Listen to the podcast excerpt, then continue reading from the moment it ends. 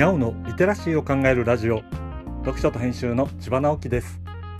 このチャンネルでは読書と IT 時代の読み書きそろばんを中心に様々な話をしています。今回お話しするのは久しぶりに見た紅白歌合戦が思いのほか良かった話というものです。土曜日は日頃考えていることを適当に話しています。去年の大晦日は何年ぶりかで紅白歌合戦を見ました。特にアンチというわけでもないのですけどこのところはさして面白いと思うことがなかったので別チャンネルの適当な番組を見ていたのです。ではなぜ去年見ることにしたのかというと Ado が生出演することになっていたからなのですね。紅白歌合戦への出演は比較的早く決まっていましたが去年は紅白の前に日テレ、フジ、TBS と生出演したのです。これがどれも最高でした。毎回生出演だからこそ聴けるパフォーマンスでやっぱりライブに行きたいと思わせるものだったのです。この3つの生出演のことはそれぞれノートに書き起こしてありますのでぜひそちらを見てください。概要欄にリンクを貼っておきます。で満を持しての紅白歌合戦です。後の出番は22時の枠。結構遅い時間なのですが見損ねたら大変なので7時20分の開演前からチャンネルを NHK に合わせて見始めました。この時間には大掃除もごちそうの準備も済ませて準備万端。見始めたらこれがかなり楽しかったのです。議論が分かれるところではあると思いますが基本的に最近のポップスが中心というのが僕には嬉しかったのです。その中に郷ひろみさんとか伊藤蘭さんとか薬師丸ひろ子さんが入っていて往年のアイドルの世界を見ることができたのも素敵でした。今は僕たちが若い頃のポップスが夏メロになっているから相対的に演歌は少なめでしかも演歌も現代風のアレンジに変化しています。去年は様々な問題から旧ジャニーズのアイドルが出ていないというのも結果的には良かったかもしれません。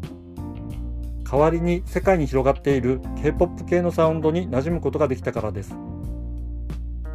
僕は旧ジャニーズ系のアイドルが嫌いじゃないし彼らが排除されたことはとても残念なのですが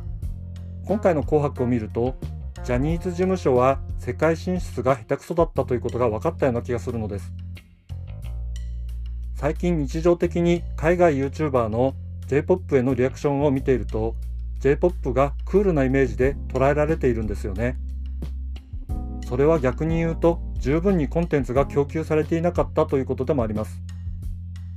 今は YouTube や TikTok で J-POP のコンテンツが一部のマニアから一般の人々に広まり始めているところです。それは先を行くアーティストが意識的に海外向けコンテンツを作って出しているからですね。例えば新しい学校のリーダーズがそうだし yoasobi もそうです。純粋に J-POP とは言えないかもしれませんがおかっぱ頭でキレキレシンクロダンスをするアバンギャルディもそうですね。これらの先端を行くアーティストを見た海外の人々が J-POP って面白いんじゃないかと思い始めてどんどん別のアーティストを発掘しているのです。その手前にものすごく頑張って国際市場を開拓してきた K-POP の存在があるのは間違いありません。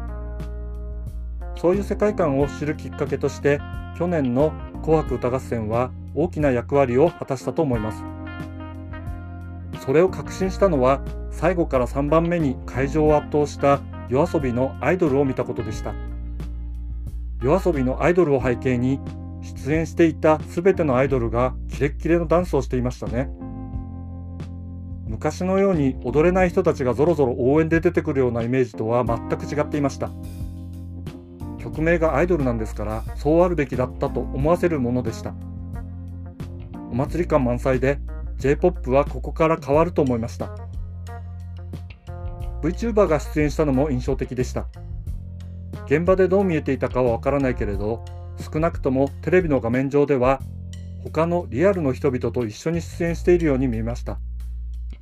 そして僕が最も推している Ado は京都の東本願寺の能舞台からの生出演になりました。Ado と能舞台の関係。アドが大切にする価値観をキャプションで説明してからのパフォーマンスはこれまでのライブとは一線を画す美しさでした。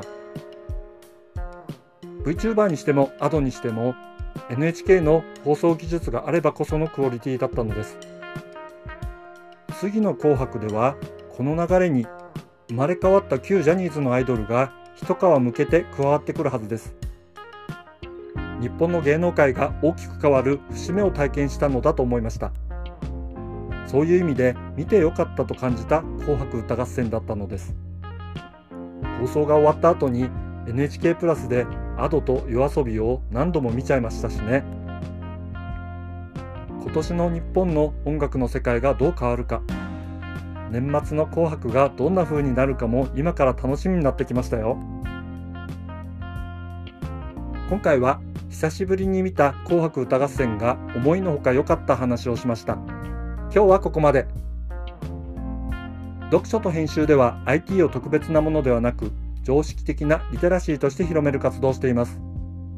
ストアカで IT リテラシーの基礎を学べるオンライン講座をやっています。詳しい内容については概要欄のリンクから見に行くことができます。コメントは LISTEN で、文字で読みたい方はノートをどうぞ。どちらも概要欄にリンクがありますので、フォローいただけると嬉しいです。今日もワクワクする日でありますように。千葉直樹でした。ではまた。